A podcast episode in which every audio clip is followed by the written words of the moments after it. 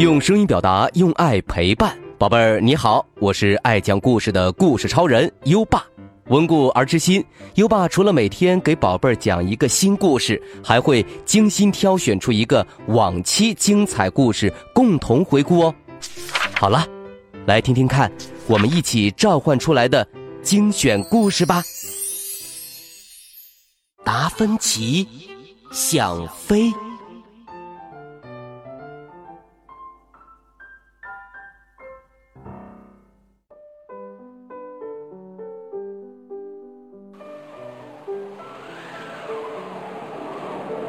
小企鹅达芬奇住在寒冷的南极。它和别的小企鹅有点不一样，其他企鹅的嘴巴是红色的，而它的却是黄色的。不过达芬奇并不在意这个，他真正在意的是，他不会飞翔。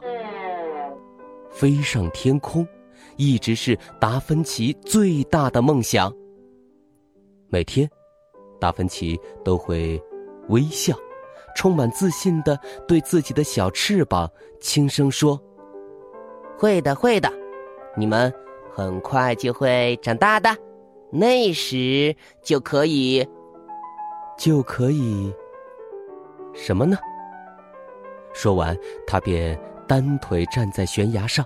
让海风吹拂着自己的羽毛，想象着自己正在飞越大海，这个梦想让他感到十分快乐。企鹅们都觉得达芬奇很奇怪，因为他们对飞翔并不感兴趣，只有达芬奇每天都在梦想飞翔，而且他还一点儿。都不喜欢游泳，因为他非常害怕水。当然，这个秘密谁也不知道。一天又一天过去了，达芬奇满怀希望的看着自己的翅膀，可是。他们却一点变化都没有。尽管如此，他还是不停的拍打着翅膀，虽然他一次也没有飞起来。有一天，达芬奇看见一只大鸟在空中盘旋，那只大鸟有一对修长的翅膀，长长的嘴巴也是黄色的。达芬奇还从没见过飞得这么优雅的鸟呢。等大鸟一降落，达芬奇就赶忙跑过去，结结巴巴地说：“你，你好，我我我叫小琪，可可可可不可以让这让我看看你的翅膀啊？”大鸟惊讶地说：“啊，哦，当然可以了。你好。”我是信天翁，奥托。然后，他展开了那对让达芬奇十分羡慕的翅膀。达芬奇充满信心的说：“哇，嗯，等我长大以后，翅膀也会长这么长的。”奥托友好的说：“哦，小奇，你也许还要。”再等上几年呢？还要等几年？嗯，才不要呢！达芬奇想马上就飞，现在就飞。他仔细观察了一会儿奥托的翅膀，然后向海边跑去。达芬奇找来许多树枝，把它们搬到了一块平坦的雪地上，接着。他又请求奥托把翅膀张得大大的，好让他仔细的研究一遍。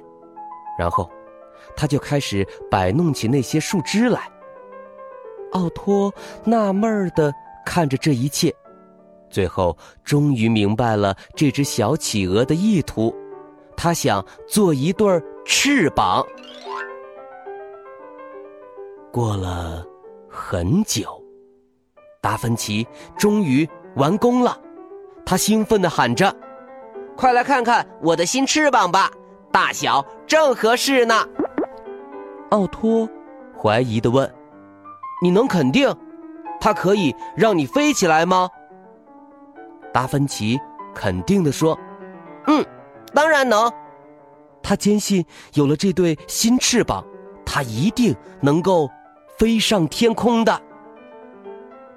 达芬奇摇摇摆摆的走上悬崖，勇敢的看着下面的大海，突然觉得有些头晕。不过，当一阵清风拂过他的羽毛时，他深吸了一口气，开始助跑，然后重重的。摔到了雪堆里了，奥托担心的问：“你没事吧，小奇？”达芬奇沮丧的说：“我还好，可是我的新翅膀坏了。”突然，达芬奇又大声说：“喂，快过来，看看我踩到了什么了！”他俩一起把雪挖开，奥托兴奋地说：“哎，这个东西看起来像架飞机哎！嘿嘿，小奇，如果不是你那对疯狂的翅膀，我们还发现不了它呢！”哈哈，奥托笑着补充道。夜幕降临了，雪花轻轻的飞舞着。达芬奇和奥托加快速度，把整架飞机从雪中挖了出来。达芬奇高兴地说：“哇，这真的是架飞机耶！”奥托说：“虽然不是最新款式的，但还能飞哦。”达芬奇迫不及待地说：“真的？你的意思是说，我们可以用它飞？”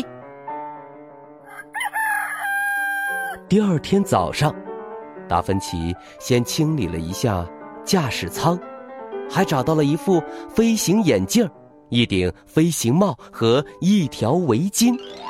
现在他看上去就像一个真正的飞行员了。接着，达芬奇又在驾驶座上发现了一本飞行手册，他马上仔细的研究起来。这时，奥托正试着让螺旋桨转动起来，不一会儿，马达开始嘟嘟嘟的响了起来，然后就隆隆的启动了。企鹅们从四面八方围了过来，好奇的看着这个庞然大物。奥托喊道：“嗨，伙计们，登机吧！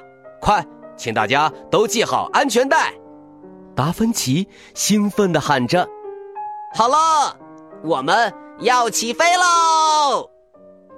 飞机动了起来，开始时还颠颠簸簸的，接着速度越来越快，最后离开地面，飞起来了。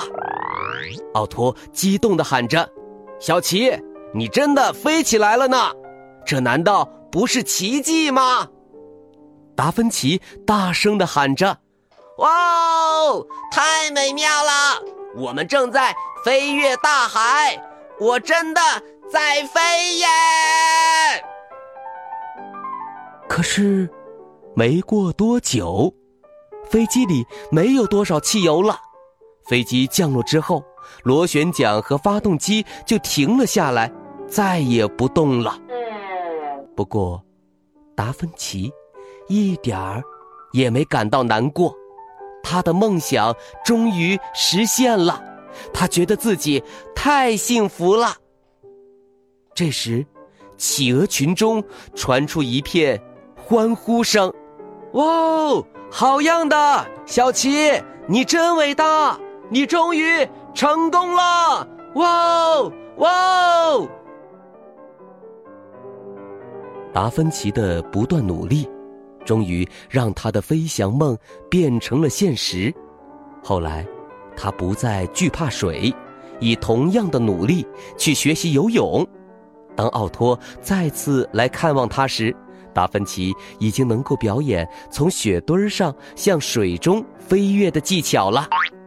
奥托惊讶地赞美着他：“啊，你现在真的飞起来了！”达芬奇笑着回答：“嗯，而且我这次用的还是游泳的翅膀呢。”然后，挥动着翅膀，再一次跃入水中。